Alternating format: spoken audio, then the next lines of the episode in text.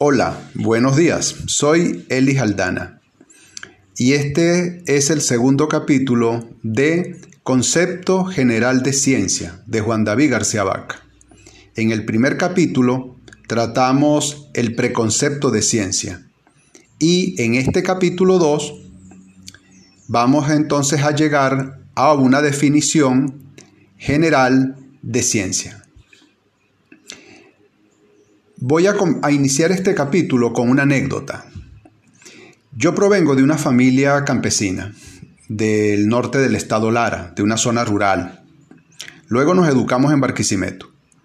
Era costumbre allá en esa zona que cuando alguien explicaba algo y uno no lo entendía, uno pedía que se lo explicaran mediante un ejemplo de lo contrario. Por ejemplo, si la señorita, que así se le decía a la maestra, fuera joven o mayor, fuera soltera o casada, igualmente uno le llamaba señorita.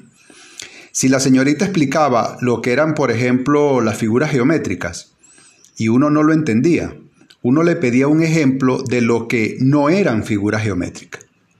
Bien, técnicamente hablando entonces, lo que uno pedía entonces era un ejemplo que se deslindara de figuras geométricas.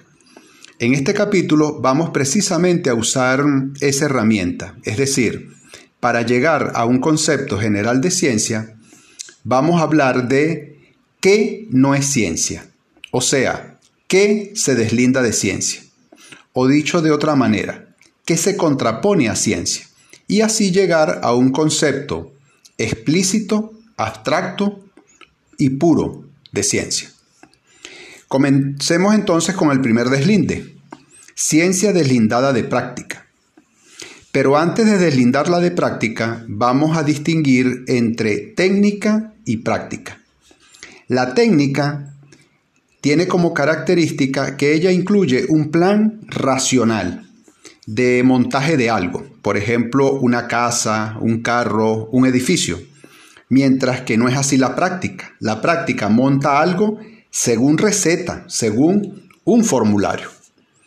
Por supuesto que lo mismo, el edificio o el carro o la casa puede ser montado por un técnico o por un práctico, obviamente.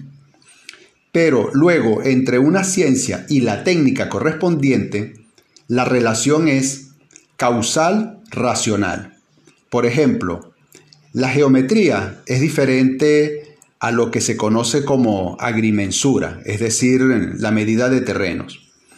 Por allá en el campo, de donde dije que, que veníamos la familia, cuando queríamos medir un terreno de linderos desiguales, se practicaba una receta, que era dividir en cuadrados, en cuadrados pequeños el terreno. Medíamos cada cuadrado, los lados, los multiplicábamos, es decir, sacábamos el área de cada cuadrado y luego sumábamos todos esos cuadraditos según una receta.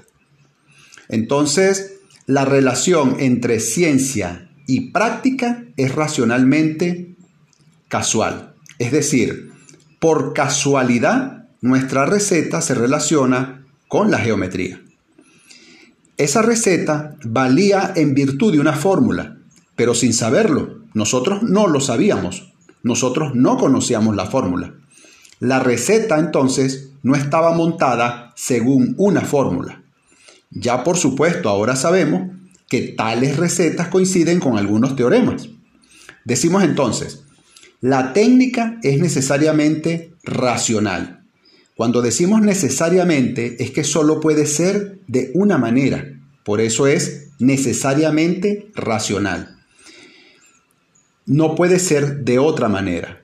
No puede ser sino racional. Mientras que la práctica implica una relación casualmente racional. O decimos también racionalidad afectada por casualidad. Ahora, la práctica puede ascender a técnica. ¿Cuándo? Cuando la receta asciende a fórmula. Y la racionalidad asciende cuando pasa de ser afectada por casualidad a ser afectada por necesidad. Decimos entonces, ciencia no es práctica.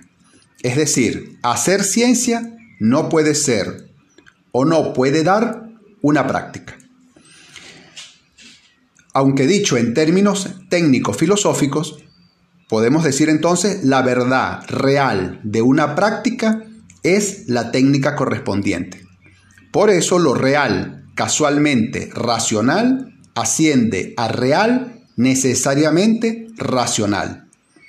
Así entonces deslindamos ciencia de técnica y ciencia de práctica.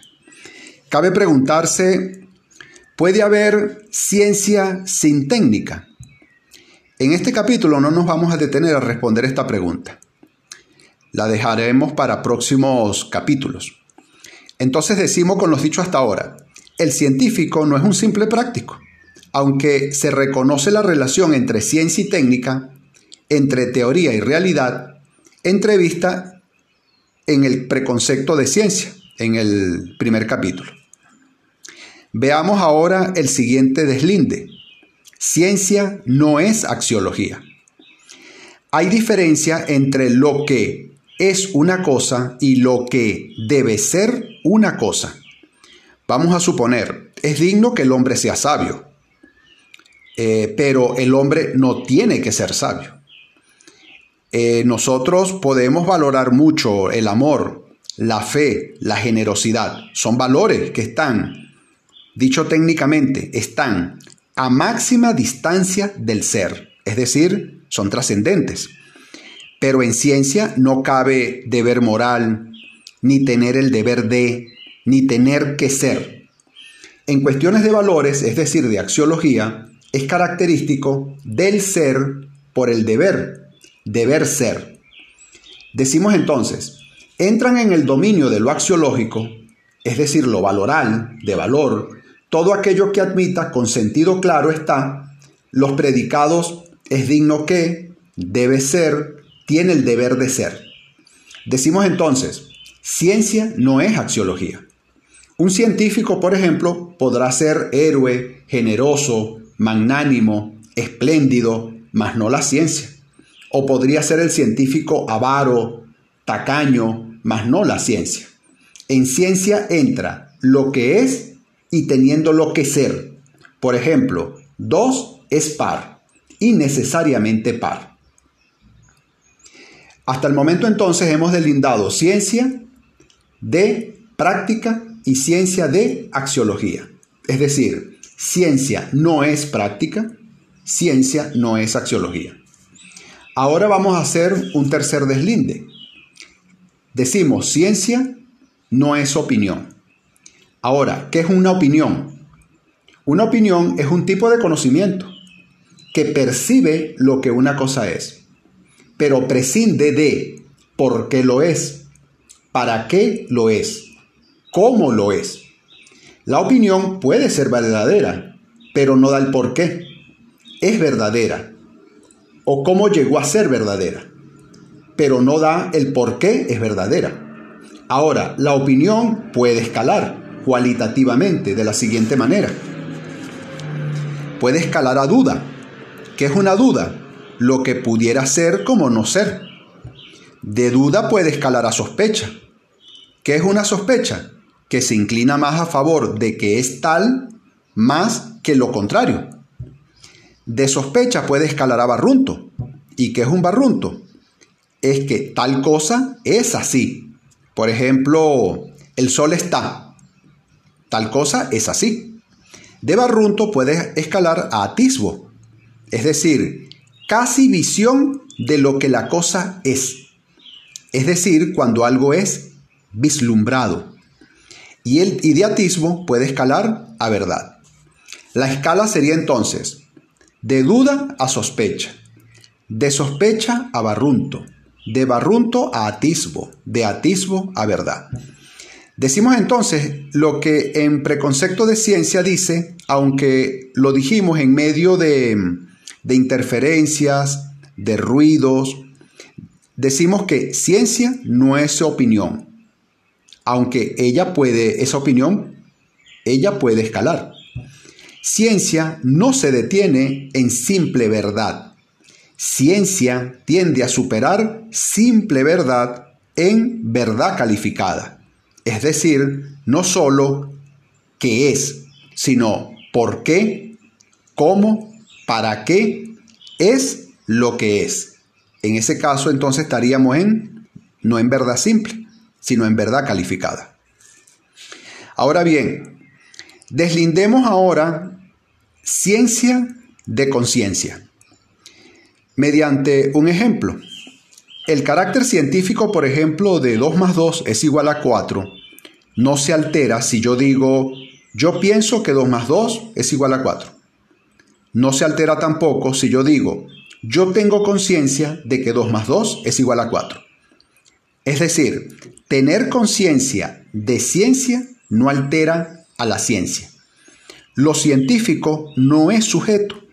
Lo científico no tiene conciencia de lo que es, ni piensa lo que es. Todo queda resumido entonces de esta manera. Es objeto, no sujeto. La ciencia entonces, lo científico, es objeto objetivo. El objeto no me ve. Pudiera ser que lo que veo me ve o lo que no me veo, perdón, o lo que no veo me ve. Repito, pudiera ser que lo que veo me ve o lo que no veo me ve. Tratamos lo científico no como yo a tú, sino como sujeto a objeto. O dicho de otra manera, los objetos de la ciencia no poseen conciencia, es decir, no poseen un para sí, no poseen intimidad. Decimos entonces, ciencia es trascendente frente a conciencia. Seguimos ahora con el siguiente deslinde. Vamos a deslindar ahora ciencia de enciclopedia. ¿Qué es una enciclopedia? Una enciclopedia es una ordenación, pero es una ordenación arbitraria de un conjunto de cosas, de objetos. Por ejemplo, podemos ordenar alfabéticamente libros, podemos ordenar alfabéticamente autores, podemos ordenar en, por número de páginas en orden ascendente libros o podemos ordenar libros por año de publicación, etc. Es decir, podemos establecer un orden arbitrario. El preconcepto de ciencia que vimos en el capítulo anterior descarta toda ordenación arbitraria.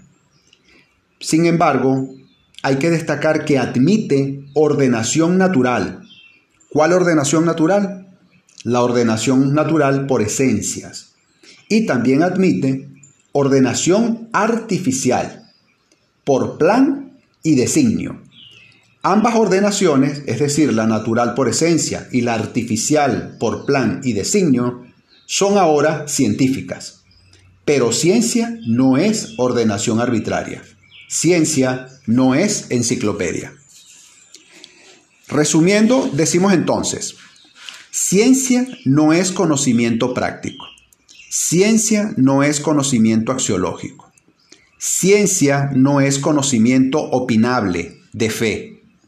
Ciencia no es conocimiento conciencial. Ciencia no es conocimiento enciclopédico. Entonces, ¿qué es ciencia?